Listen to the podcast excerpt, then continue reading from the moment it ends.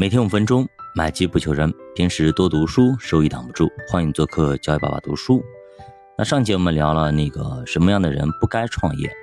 其实呢，作者有一个非常好的一个建议啊，就是你把你的想法，你跟其他人去分享一下，你看有多少人愿意跟着你一起创业。如果根本你就组建不起来一个团队，那么你最好还是放弃你之前的想法。如果没有早期合伙人，那么你就只能够高价从市场上去雇佣别人来帮忙，这样会在早期产生非常大的一个费用，会很快的烧光你的积蓄。所以，即便再缺钱，也不要去动用你孩子上学的钱，你家里边的就是非常重要的那个钱，不要去动，更不要去向你的朋友、你的亲戚那里去借钱，这些动作都非常非常危险。会让你万劫不复，最后是众叛亲离。作者提供了一些数据啊，平均有四百份的商业计划书，只有一份能获得风险投资。你以为你拿到风投以后，你就能够活下来了吗？其实还差了很远很远。这是万里长征的第一步，只有百分之十七的获得风投的企业，在四年之后依旧表现良好。四年时间里，将近百分之三十五的获得过风投的企业，全部是倒闭的倒闭、破产的破产。伯特利分校和斯坦福大学共同调研发现，百分之九十的初创企业最终都是失败告终的，而剩下的百分之十的企业也并非是一帆风顺呢，而且在发展的过程中也多次是差一点点就破产。所以说，这就是为啥不让你去找亲戚朋友借钱的一个非常重要的原因。百分之九十的可能你是还不上的，百分之九十的情况下你要众叛亲离，最后钱没了，人没了，感情也没了，亲人也没了，那你这样的生活就非常非常的悲惨。无论关系有多好，你借钱不还，都将你的信用直接拉黑、崩溃、失信。即便他们不当面说你。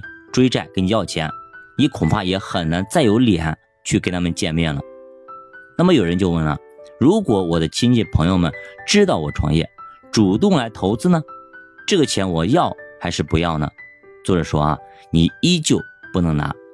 他管这个叫做撒旦的糖果，也就是一旦开始很甜蜜，后面大概率要悲剧。他们要投资你，大多数情况下他们是想赚钱的。没想过要赔钱。如果你让他们赔了钱，那么十有八九他们会马上翻脸。只有一种情况例外，就是你的直系亲属的钱，他们给你完全不图回报的那种，你才能够要。这个时候，你要反复给他们灌输风险投资这样的一个思想。如果他们认为这个钱就是给你的，就是赠给你的，不是投资。没想过要赚钱，没了也无所谓。这个时候你才能拿。那么这也不行，那也不行，怎么搞钱呢？一个是你自己的钱，另外一个就是合伙人的集资出资。如果还不够，那只能够去找银行，最好以公司名义来借钱，这样你只用承担有限责任。而如果你以个人名义借钱，甚至去搞什么高利贷，那么高额的利息。会让你万劫不复。其实一开始以公司名义借钱是非常非常困难的，银行根本就不会搭理你。这个时候可以动用你自己的一些不动产，比如房子啦，但也仅限于此啊。这也是你能够承担的最大的风险，这个底线不能破。如果一场创业赔掉了一套房子，那最好适可而止，及时的止损，不要再继续了。总之。创业的风险非常非常大，在你投入一辈子的血汗钱之前，最好找一些有过创业经历的人，或者做过生意比较成功的人去咨询咨询，让他们给你一些建议。如果他们喜欢你的创业思路，你也可以问问他们，他们是否愿意投资，拉一个做过生意的人入伙，会对你有巨大的帮助。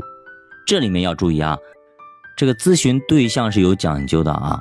很多人说，那我也去咨询过，那他们咨询的是谁呢？自己的父母、老婆，对吧？咨询那些没有创业过的人，这些人甚至会更加误导你的思维。所以说啊，你如果说年入千万的人给你出一个主意，轻易的被你身边月薪三千的朋友给否定了，而月薪三千的朋友呢，也给你一些投资建议，你还觉得挺有价值的，那为什么会这样呢？说白了，就是你们之间是比较熟的，比较接近的，认知还是比较相似的，所以相互吸引，相互认同。但是你们形成共同的东西，基本上都是错误的。所以记住啊，以后做任何事情，都要去找有成功经验的人、过来人去请教，而不要去总找那些啥也没干成的人去咨询。有些杠精天生就爱指点江山，对吧？那都是对你的误导。你去那个北京，对吧？那那些出租车司机，他跟你侃侃而谈，那些那些门口的那些大爷，对吧？他给你讲天下历史等等，给你讲的是头头是道。但是成功的人给你的一些经验，就一定有效吗？其实也不一定啊。他们有的只是因为赶上了时代的风口，误以为是自己的英明神武。比方说当年的潘石屹啊等等这些人，对吧？随便搞块地，空手套白狼都可以的。你现在去试试看。所以说，他们总结的一些经验啦、教训啦，也不一定正确，所以这个还需要你自己去判断里面的逻辑。咱打个比方嘛，比方有人干装修发了大财，告诉你啊，负债越高啊，杠杆越大，回报越多，这显然啊就是有问题的。他之所以发财，是赶上了房地产的一个大时代，而如果房地产的风口停了，你的杠杆就会要了你的命。十年前，煤老板们集体灭亡。对吧？就是这个问题，所以财富故事也不能够全信。好的，教爸读书陪你慢慢变富，欢迎大家点赞、收藏、关注、转发、留言。